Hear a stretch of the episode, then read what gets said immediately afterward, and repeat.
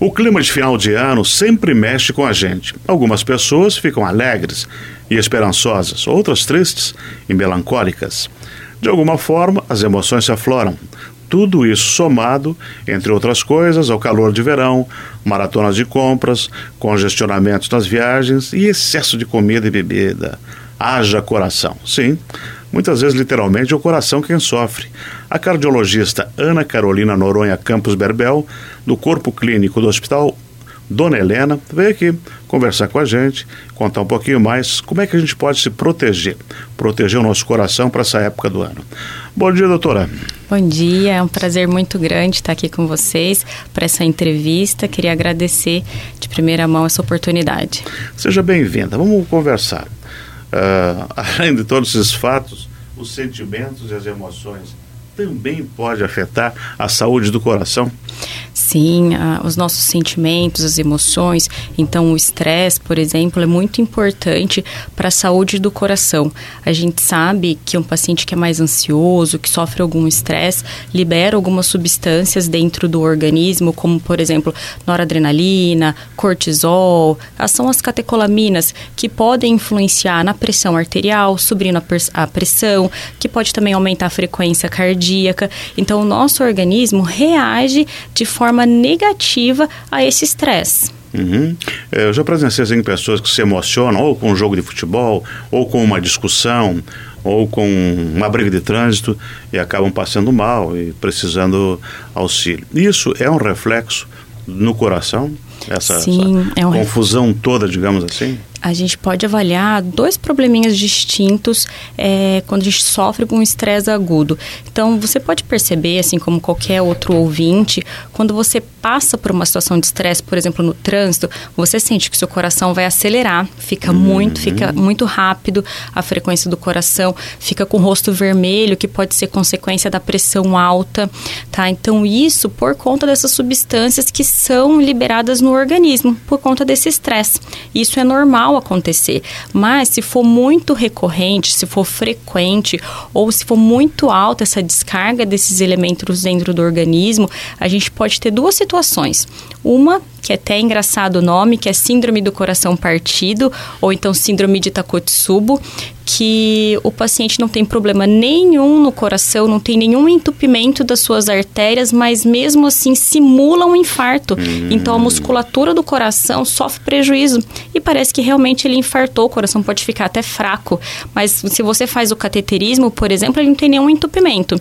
Ou então aquele paciente que a saúde do coração também já não é muito boa, então, por exemplo, o paciente que tem o diabetes descompensado, que não controla muito bem o açúcar no sangue, ou a pressão arterial, que não está muito bem é, controlada, ele já pode ter alguma plaquinha lá dentro das artérias do coração. E que nessa hum. situação de estresse, o vaso, né, que é as coronárias que levam, irrigam a musculatura do coração, pode sofrer um espasmo um vasoespasmo que a gente chama em cima daquela plaquinha, causando entupimento e também podendo infartar.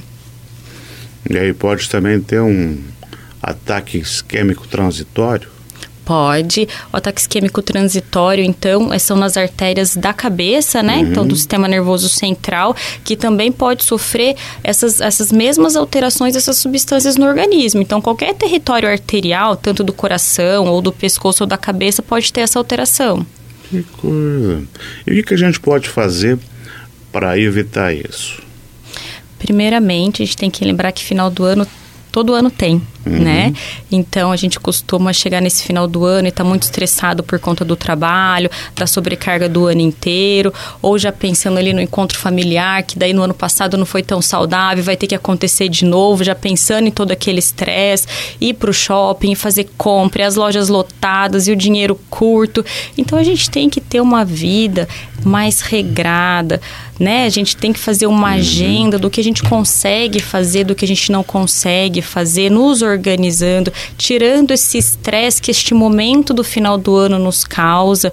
Então, isso é muito importante. Como que eu posso fazer isso?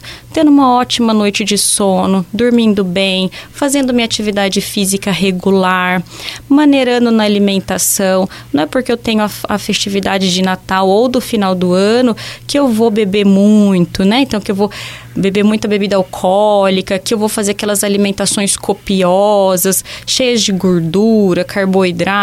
Então eu vou para uma festa quem sabe eu, uma hora antes dessa festa eu não comi minha saladinha com uma proteína mais adequada, que daí eu vou chegar na festa, eu não vou estar com tanta fome. Não vai com aquela voracidade, não né? vai. Então uhum. eu vou uhum. lá, ah, mas tem um docinho gostoso, então como um pouquinho daquele doce, né? uhum. né? Então eu não preciso chegar lá e achar que literalmente o mundo está acabando e eu vou comer tudo.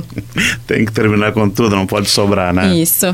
Doutora, é, nós estamos conversando aqui com a doutora Ana Carolina Berbel, ela é cardiologista. E eu, eu, eu pergunto para a senhora assim: é, o excesso de calor. Joinville já é uma cidade quente. E a, e a previsão do tempo, às vezes, informa que ah, vamos ter um calor imenso. Isso aí pode atrapalhar a circulação, coração, pode ocasionar algum problema? Pode, pode também.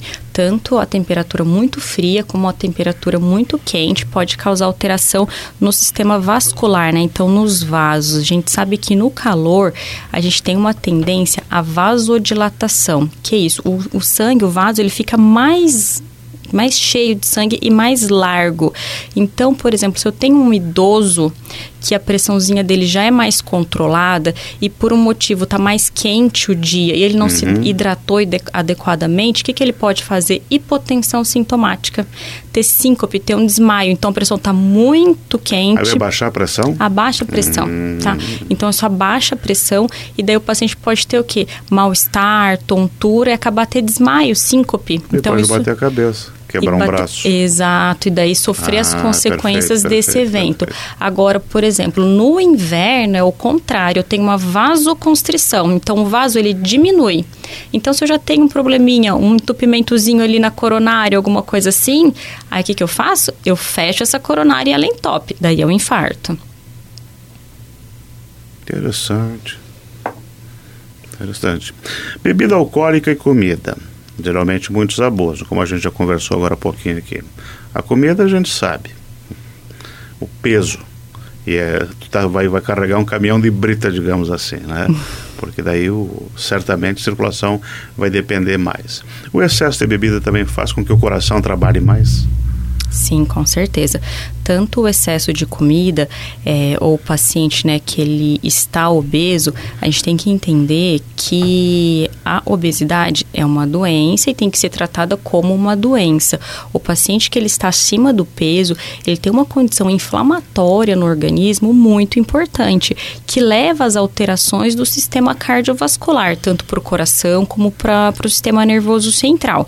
Então, isso faz com que, com que o colesterol esteja alterado, que a pressão esteja alterada, que a glicemia também esteja alterada. Então, isso aumenta o risco de desenvolver doenças do, do coração e também do sistema nervoso central. Né? Isso a longo prazo, né? Uhum. Então, você não quer dizer que eu vou lá na, na festa de Natal e eu comi tudo que tinha, que aquilo ali vai me dar um problema na hora, mas é o hábito, né, que se faz do paciente que esteja acima do peso, que tenha obesidade. Agora, a bebida alcoólica, ela pode causar alteração aguda, sim.